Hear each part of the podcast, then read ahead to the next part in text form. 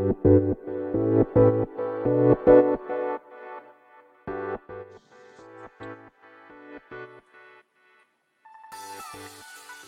い、始まりました。本を読んでは独り言ラジオ。私、変な髪型をしたポンコツ薬剤師こと町田和俊でございます。はい。というわけでですね、今日も読んだんだか読んでいないんだか、積んだんだか積んでいないんだか、といった本たちの中からですね、一冊紹介して、ゆるーりと語っていきたいと思います。はい。えー、一週間ですね、伊勢秀子さんの絵本を紹介する、えー、ま、企画をですね、まあ、勝手に自分企画ということでやってまいりましたけれどもですね、はい。今回、まあ、最終日でございますけれども、えー、前回ですね、予告していた通り、ルリユールおじさんを紹介したいと思います。はい。まあ、こちらのルリユールおじさんですけれども、はい。こちらは、えー、講談社ですかね。はい。講談社から2011年4月11日第一釣り発行となっております。はい。ちなみにあれですかね。えー、多分前回の大きな木のような人の、うんと出版年とかを紹介し損ねたんですけど、えー、こちらも、まあ、講談社の絵本ですね。へえ、今、今知ったんですが、2009年の3月19日に第一釣り発行ということはですね、ああ、これ、ルリュールおじさんの前に書かれた絵本なんですね。ああ、えー、前回にもね、お伝えしたかと思いますけど、このルルルリュールおじさんとですね、大きな木のような人は、まあ、連作というかですね、まあ、作品が繋がっているんですけれども、こちらの方が先に書かれた絵本なんですね。えー、まあ、この大きな木のような人の中にはですね、えー、ソフィーかな？ソフィーが、で、ソフィーというですね、え、植物園のま、研究者が出てくるんですけども、まあ、ほんと一瞬ですね。出てくるんですけれども、そのソフィーが主人公になっているのが、まあ、ルリュールおじさんなんですね。はい。いやー、知らなかったな、なんかまさかそういう流れだったとは。い今更、なんか種明かしされた、なんか、こうなんていうんですか種明かしされた感じになっておりますね。はい。えーっと、まあ、ちなみになんですけどね、これ以前紹介した絵本なんですが、えー、祭りという絵本があります。祭りはですね、今手元にあるんですけども、2010年の11月10日第一類発行ですね。こちらは主人公がサエラなんですけど、そうです。あの、大きな木のような人は一応先生の語りなんですが、まあ、その先生と出会う、まあ、サエラというですね、ま、少女なんですけども、えー、この祭りはですね、サエラが主人公なんですね、おそらくね。はい。サエラが出てきます。ってことは大きな木のような人、え、次が祭り、そしてルルリユールおじさんという流れなんですね。いやー、知らなかったわ。なんかちょっと、なんつうんでしょう。伏線が繋がった感じがしますね。はい。まあ、それはさておきですね。えー、まあ、このルリユールおじさんは、えー、まあ、以前の、この一週間の放送のどこかでも語ったかと思いますけれども、まあ、伊勢秀子さんの絵本と出会うきっかけとなった、まあ、絵本でございます。はい。まあ、さらにそのきっかけはですね、私がいつも聞いている、えー、 Voicy の荒木博之のブックカフェにてですね、この絵本が取り上げられて、で、そこからまあ絵本を借りてという、まあ、流れになっているんですけども、はい。えー、これですね。まあ、その、 Voicy のブックカフェではですね、まあ、確か贈与みたいな流れで、まあ、書かれて、ああ、語られていたとかと思うんですけど、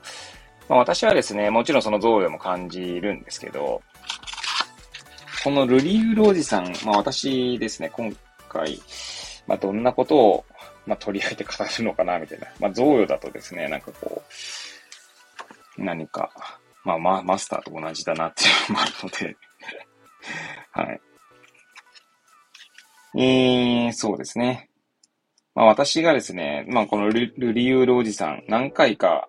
語っているんですけれども、あ、語るべきじゃないか、借りているんですけれども、で、今回もね、借りている、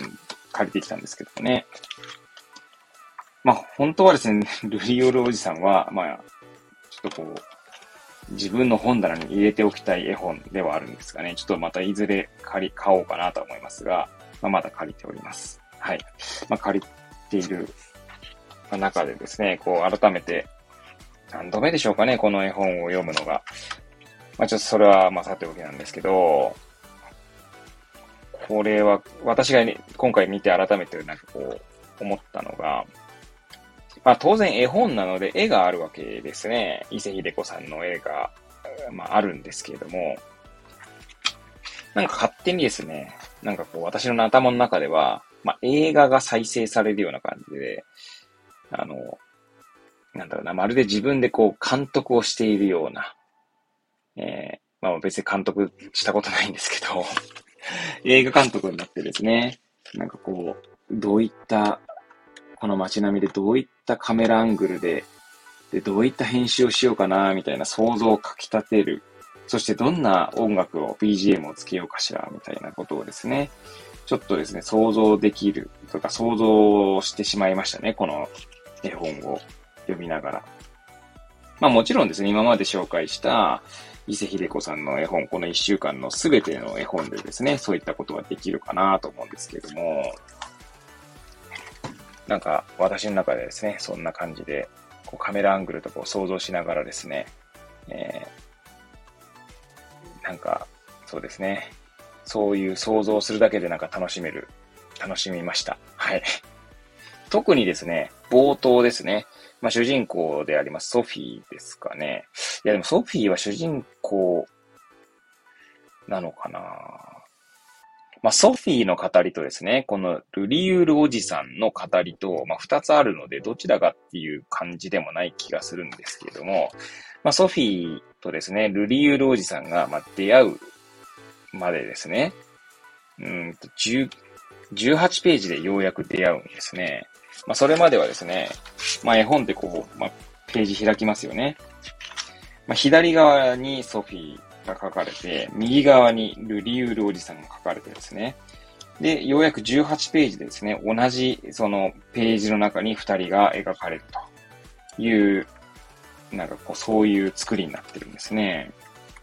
それがまたなんかこう、よりこう、映像、脳内の、なんかこう、映画の映像みたいなもんですね。まあ映画じゃないんですけど、を書きた、その想像を書き立てられる作りになってるなぁと思いますね。はい。あとはですね、まあこのルリユールっていう方はですね、えー、まあ要は本をですね、なんだ、修繕する。修繕だけじゃなくて、まあ作り変えるみたいな感じなんですかね。まあ実際このソフィーの、えー、大切にしていた、えー、植物図鑑ですね。を、まあ、全く新しいというか、まあ、そのソフィーの図鑑としてですね、まあ、蘇らせるのがこのルリユールおじさんなんですけれども、えー、その、なんだろうな、このおじさんがですね、まあ、おじさんの、このルリユールおじさんのお父さんも、まあ、このルリユールだったんですけれども、えー、回想シーンがあるんですね。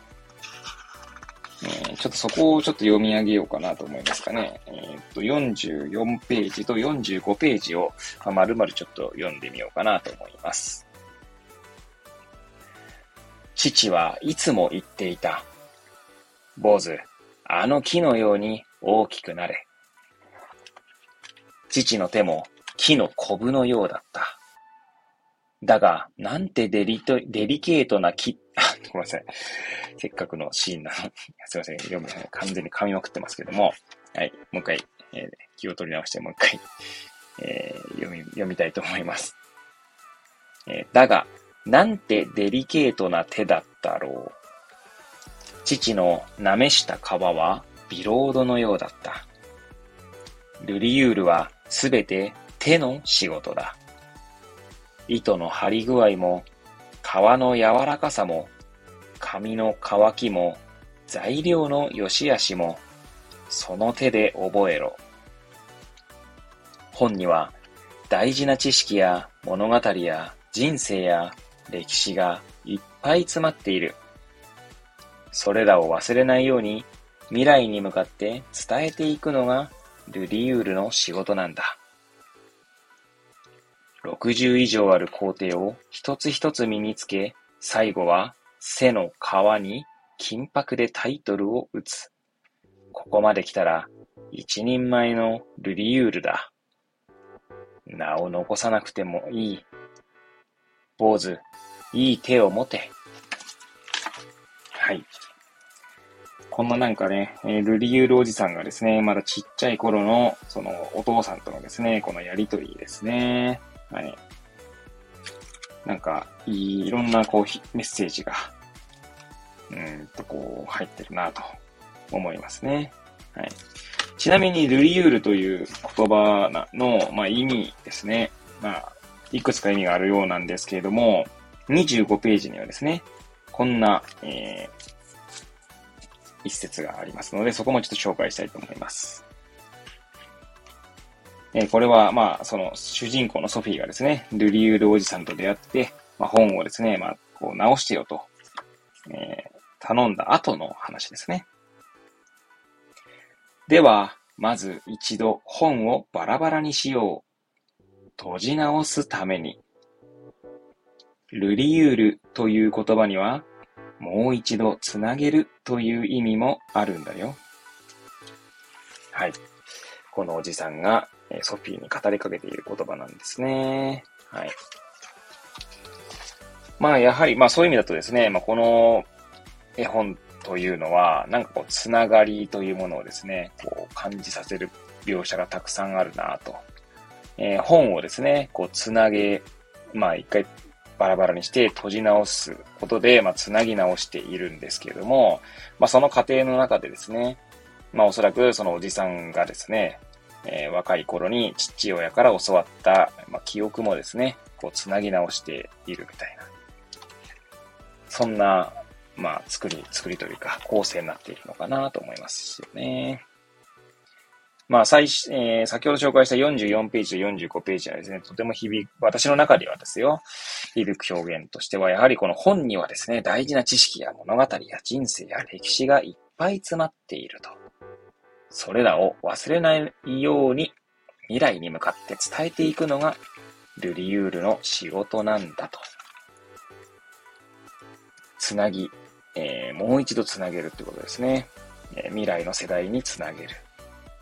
まあ、それがルリユールの仕事だってことなんでしょうね。あと、個人的にはですね、まあ、まるで自分に語りかけられているかのように響くのがですね、この名を残さなくてもいい、坊主、いい手を持て、という、この、えー、言葉ですけども、なんかこう、うん、そうですね。私もなんか一時期ですね、なんか名前を残そう、残そうみたいなのに囚われていた時があるんですけど、まあそういった自分をですね、まるで成仏させてくれるようなですね、まあ一文だなという気がしていますね。まあなんか今パッと思い浮かんでいるのはですね、まあそれこそ荒木代々のブックカフェでですね、取り上げられて、まあ私も読みましたけれども、えー、後世の最大仏ですね。はい。え生き様を残すっていうところにも、こう、つながるのかな、という気もしますし、はい。なんだかやはりこのリリユールおじさんというですね、絵本からはいろんな、こう、メッセージを、うん、受けますし、いろんな、こう、頭の中にですね、いろんな物事がですね、浮かびながら、えー、私の頭の中で繋がっていくなぁ、なんていう、まあ、読書体験でもありました。はい。そんな思い出深いですね、ルリユールおじさんを、えーさえー、今回ですね、伊勢秀子さんの絵本を勝手に紹介する1週間ではですね、まあ、紹介させていただきました。はい。まあ、とてもですね、素敵な絵本です。はい。えー、まあ私がですね、今回1週間紹介した7冊以外にもですね、伊勢秀子さんの絵本は、まああるんですけれども、まあどれもですね、ほんと素敵な絵本だなと思いますので、まあそれこそですね、今回は紹介しておりませんが、祭りとかですね、あとチェロの木だったかな。はい。えー、まあ他にもですね、ありますので、まあぜひですね、え、伊勢秀子さんの絵本、え、手に取っていただければなと思います。ということでですね、えー、この一週間、えー、伊勢秀子さんの絵本を紹介して、まあ、最終日の今日は、ルリユールおじさんを、えー、取り上げさせていただきました。はい。えー、それではですね、また次回お会いいたしましょう。ごきげんよう。